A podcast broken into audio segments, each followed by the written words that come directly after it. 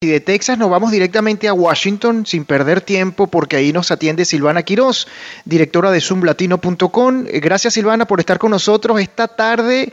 Eh, bueno, digo yo en la tarde, a lo mejor la votación está en pie, ¿no? En la Cámara de Representantes sobre la extensión hasta diciembre del techo de la deuda.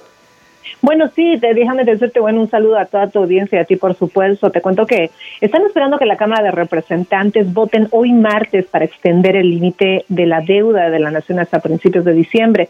Esto después de que el Senado aprobó una medida provisional la semana pasada. Es en un intento por evitar un catastrófico desastre económico, así lo dicen algunos, y un incumplimiento en el pago. Eh, te cuento que una vez que la Cámara, eh, pues eh, controlada por los demócratas, apruebe la extensión a corto plazo, se va a autorizar la firma del presidente Joe Biden.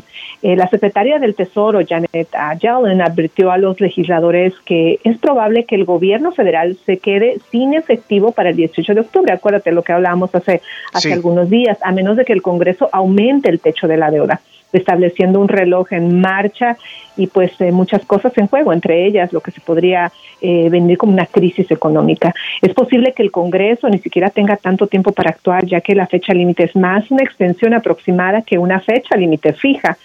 Esa dinámica te cuento que eh, se, se, ha intensificado esto para presionar a los demócratas y también a los republicanos para que lleguen a un acuerdo y así puedan abordar este límite de la deuda pero la extensión temporal del límite de la deuda es solo una solución a corto plazo y establece otra posible crisis fiscal que se avecina a finales del año. O sea, es, como ponerle una curita a una herida. Eh, tendríamos hasta los primeros días de diciembre para que pues esta curita aguante y a ver si la herida se vuelve a abrir los primeros días del próximo año. Así que vamos a ver qué pasa esta tarde. Eh, hasta el momento, después de semanas de pues que estaba eh, estancado todo este tema, el líder de la mayoría del Senado, Chuck Schumer, anunció la semana pasada que se había alcanzado un acuerdo del límite de deuda, eh, allanando el camino para que el Senado votara para aprobar el acuerdo. Así que vamos a ver, posiblemente sea eh, hoy, ¿no? Eh, dicen que según algunas fuentes familiarizadas con estas negociaciones, te cuento que el aumento sería de 480 mil millones, que es lo que el Departamento de Tesoro le dijo al Congreso que necesita para llegar hasta el 3 de diciembre. El anuncio del acuerdo se produjo un día después de que la líder de la minoría del Senado, eh, pues el, líder, Mitch McConnell, presentara públicamente una propuesta de límite de deuda como oferta a los demócratas, no una medida que provocó negociaciones entre las dos partes para llegar a un acuerdo, pero pues eh, nuevamente eh, hasta más tarde vamos a saber si va a ser un sí o un no, vamos a tener o no una extensión.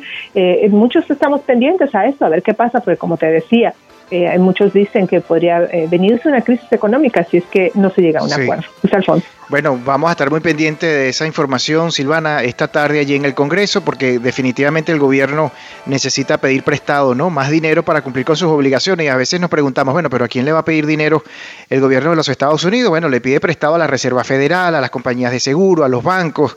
Eh, así que esto funciona así y esta situación también nos puede afectar a nuestro bolsillo. Silvana, esto y otras noticias seguro las van a, ver allí en, em, por supuesto, en la, en la página web.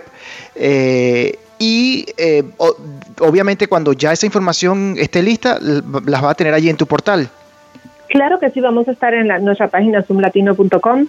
También nos pueden seguir por las redes sociales en Facebook, Twitter y ahora estamos en TikTok para aquellas personas que les gusta esta plataforma y quieren videos cortos con información que sea veraz, verificada y de buena fuente. Nos encuentran como Zoom Latino también en TikTok y a través de nuestro podcast en Spotify. Gracias, Luis Alfonso.